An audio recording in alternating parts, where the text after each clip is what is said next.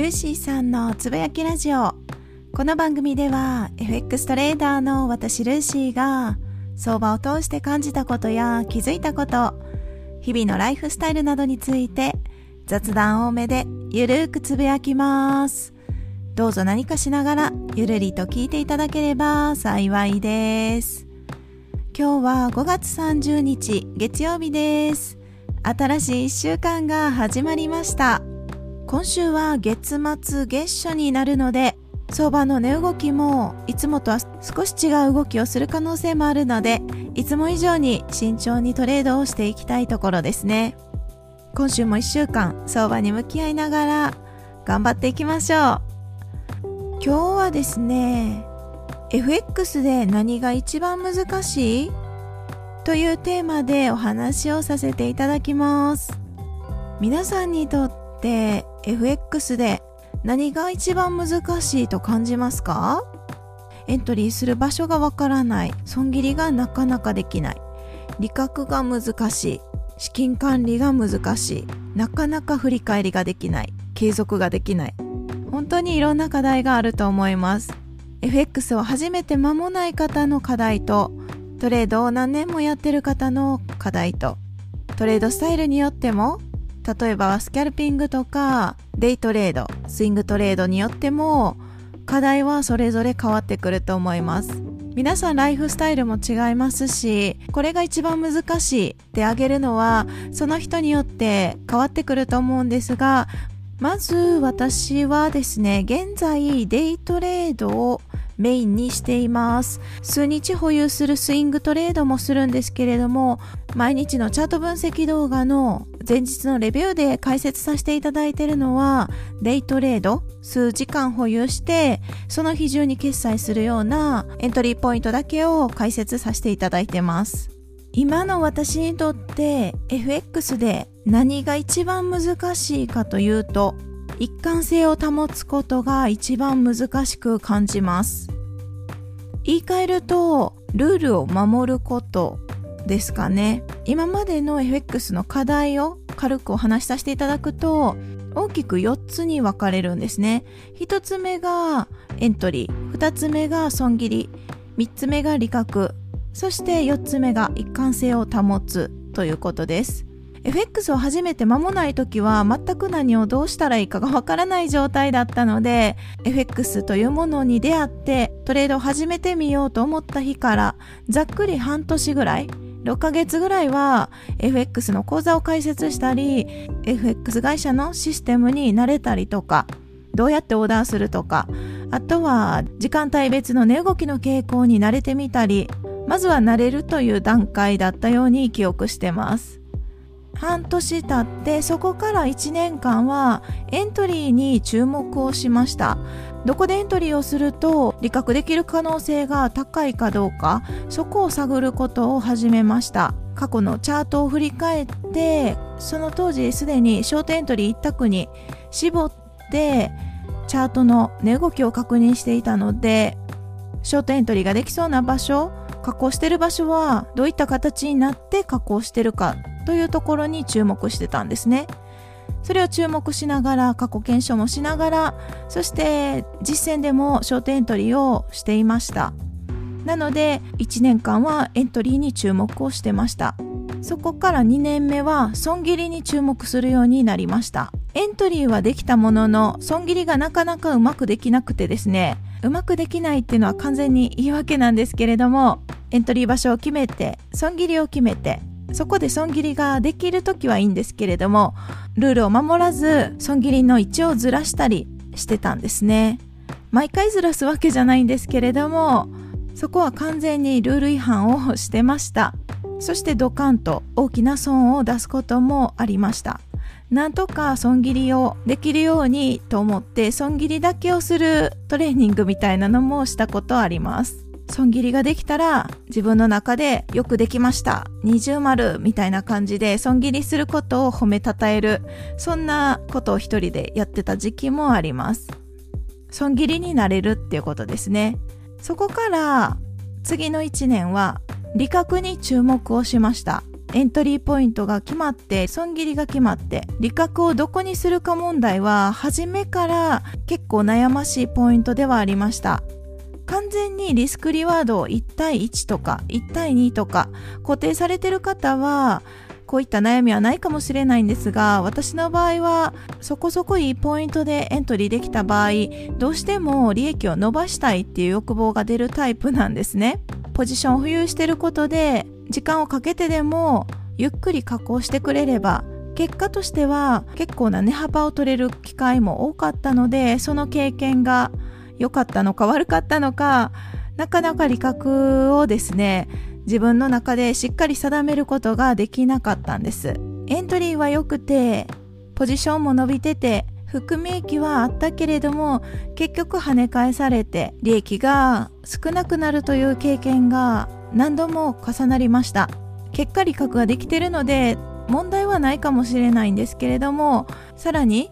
下に加工する確率が低いかもしれないのに加工してほしいって謎の願いを込めてポジションを保有し続けて結果また戻されるのであればポジションを持ってる時間効率が悪いんじゃないかと考え始めて理覚するポイントをどこにしようかなっていうのを結構明確にし始めました。そして次の1年ですね。ちょうど今なんですけれども今の課題はこの3つ。エントリーポイント、利確ポイント、損切りポイント。これが明確になったので、その3つを一貫性を持ってひたすらに繰り返せるかどうか。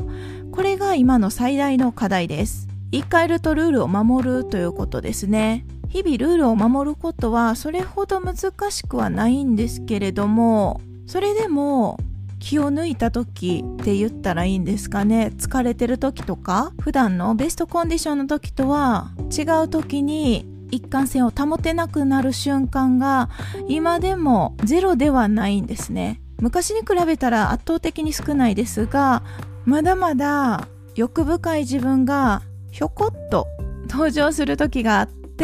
登場してきたって分かった時はトレードをしないって判断ができるんですけれどもひょこっと登場してきてクリックボタンを押しちゃってあれちょっとミスったかなって思うことは未だにゼロではないです。私たち人間なので完璧になることは難しいしそもそも完璧を求める必要もなくてそれでも一貫性を保つ必要はトレードの世界においてとても大切だと思うんですね。そうしないと資金管理のバランスが一気に崩れてしまう可能性があるので一貫性を保つことは非常に大切だと思っています。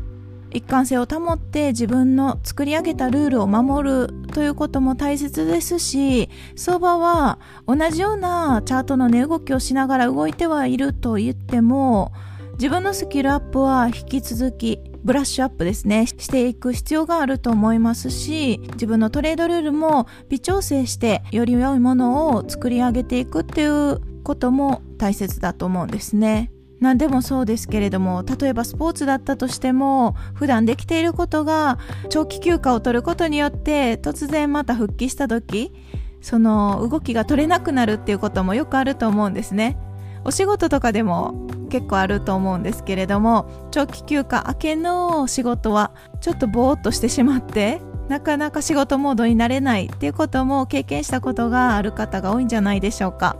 それと同じで FX トレードもブラッシュアップしていく必要があるんじゃないかなと思うんですね。YouTube とか Twitter とかいろんな発信されてる情報を見てても今までできていたことが突然できなくなった。そしてそのタイミングで大きな損を出すことになった。そういった発信をされている方が時折いらっしゃいます。私たち人間なので完全に機械みたいにロボットのように感情をなくすことは不可能だと思ってるんですね。自分の感情と上手に向き合える方も中にはいらっしゃると思うんですが私自身は自分の感情と向き合うように心がけてはいるものの絶対的にコントロールすることはできないと思ってるタイプです。感情だけじゃなくって普段のライフスタイルの中で何か大きな変化があってそれがトレードに影響するっていうこともあるでしょうし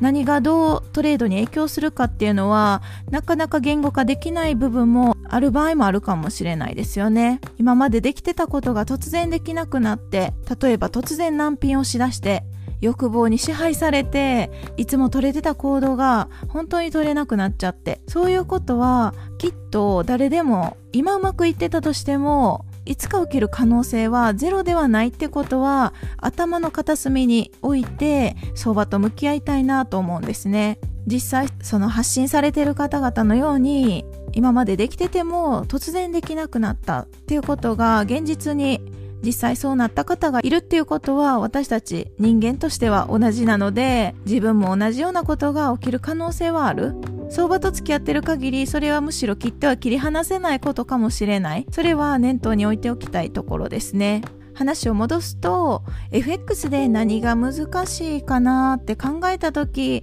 本当にいろんな難しさがあると思うんですね。エントリーで迷う場合もあれば損切りが設定できてもなかなか損切りを実際執行することができなかったり利確の位置に迷ったりチキン利確と言われるようになかなか利益を伸ばすことができなかったりそして一貫性を保つのが難しいと思ってみたり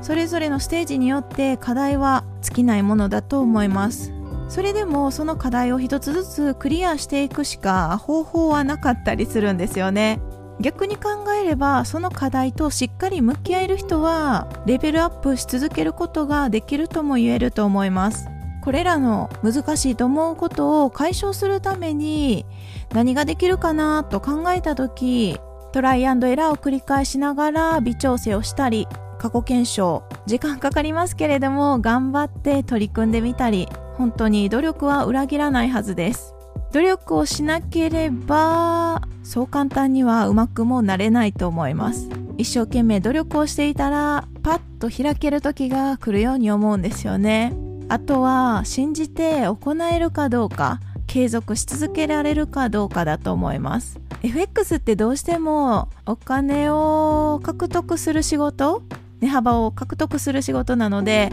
お金を切り離して考えることがちょっと難しいと思うんですよね。なのでどうしても結構金額で目標を立てる方もいらっしゃるのかなと思うんですけれどもそれはそれでいいとは思うんですけれども